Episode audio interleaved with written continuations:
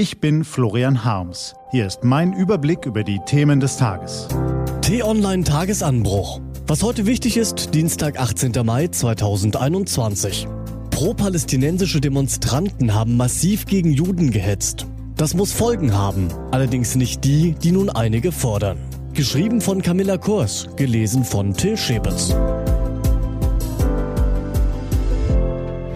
Ein lang bekanntes Problem.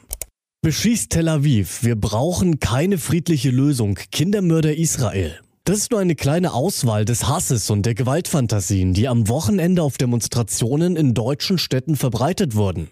Was als pro-palästinensische Proteste gegen die Politik Israels angekündigt war, zeigte sich vielerorts als offener Antisemitismus. Besonders in Berlin eskalierte die Lage. Die Polizei löste einen Protestzug auf und wurde daraufhin attackiert. Eine israelische Journalistin wurde aus der Menge angegriffen, eine homosexuelle Person geschlagen. Die Bilanz? 93 verletzte Beamte, 59 Festnahmen, 150 Anzeigen. Wer waren diese Menschen, die dort antisemitische Hetze verbreiten? Das Jüdische Forum für Demokratie und gegen Antisemitismus berichtet, dass vor allem radikale Islamisten, Anhänger der Terrororganisation Hamas und Mitglieder der rechtsextremen türkischen Vereinigung Graue Wölfe die Sprechchöre in Berlin initiierten. Begleitet und zumindest toleriert wurden sie aber von Familien und Jugendlichen, oft mit Migrationshintergrund. Auch Linksradikale liefen mit. Nicht überraschend, dass sich viele Politiker gestern schockiert äußerten. Neben den natürlich wichtigen, aber schon oft gehörten Formulierungen inakzeptabel, hat keinen Platz in Deutschland und empörend fanden einige sehr klare Worte. Jeder deutsche Bürger, ob er eingewandert ist, hier geboren oder eingebürgert wurde, sei der historischen Verantwortung Deutschlands für Israel verpflichtet, sagte etwa CDU-Chef Armin Laschet. Auch die Bundesregierung setzte ein Zeichen. In diesen Tagen wird uns erneut klar, es gibt auch muslimische Antisemiten, sagte deren Sprecher Steffen Seibert. Solch eine Einstellung ist in Deutschland inakzeptabel. Das muss jeder wissen und das muss jedem mit den Mitteln des Rechtsstaats klargemacht werden. Das ist ein heikles Thema. Spielt es doch allzu oft politischen Scharfmachern in die Hände, die jede Gelegenheit nutzen, um gegen Muslime zu wettern. Den Antisemitismus unter Muslimen aber auch klar als solchen zu benennen, ist wichtig. Denn er zeigt sich in diesen Tagen nicht nur bei den Kundgebungen. Schon in den vergangenen Wochen wurden Israel-Flaggen verbrannt oder abgerissen und Synagogen angegriffen. Statistiken der Polizei zeigen zwar, der überwältigende Teil judenfeindlicher Straftaten kommt von rechts. Im vergangenen Jahr waren es weit über 90 Prozent. In Situationen wie der gegenwärtigen, in der im Nahen Osten der Konflikt eskaliert, zeigt sich jedoch, wie schnell sich der Hass auch von anderer Seite entladen kann. Allerdings lädt diese Feststellung zu vorschnellen Fehlschlüssen ein.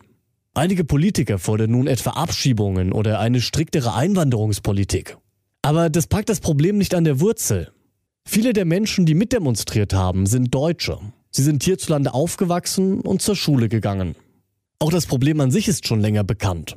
Es zeigte sich bereits in den Jahren 2009 und 2014, als ebenfalls der Konflikt zwischen Israelis und Palästinensern eskalierte. Schon damals warnte der grünen Politiker Cem Özdemir davor, wie verbreitet antisemitische Stereotype und Verschwörungstheorien unter jungen Muslimen in Deutschland seien. Das hat er nun wiederholt. In der Tagesschau forderte er ein klares Eintreten gegen Antisemitismus in den Schulen und in den Moscheen. Außerdem brauche es mehr Medienangebote, etwa auf Türkisch oder Arabisch. Wir sind in einem Wettbewerb mit Fanatikern, mit Radikalen, die das Gift über die Wohnzimmer in die Familien hineintragen, meinte er. Und die Grünen-Politikerin Marina Weißband spricht in einem gemeinsamen Interview mit der Holocaust-Überlebenden Charlotte Knobloch im Spiegel einen weiteren wichtigen Punkt an.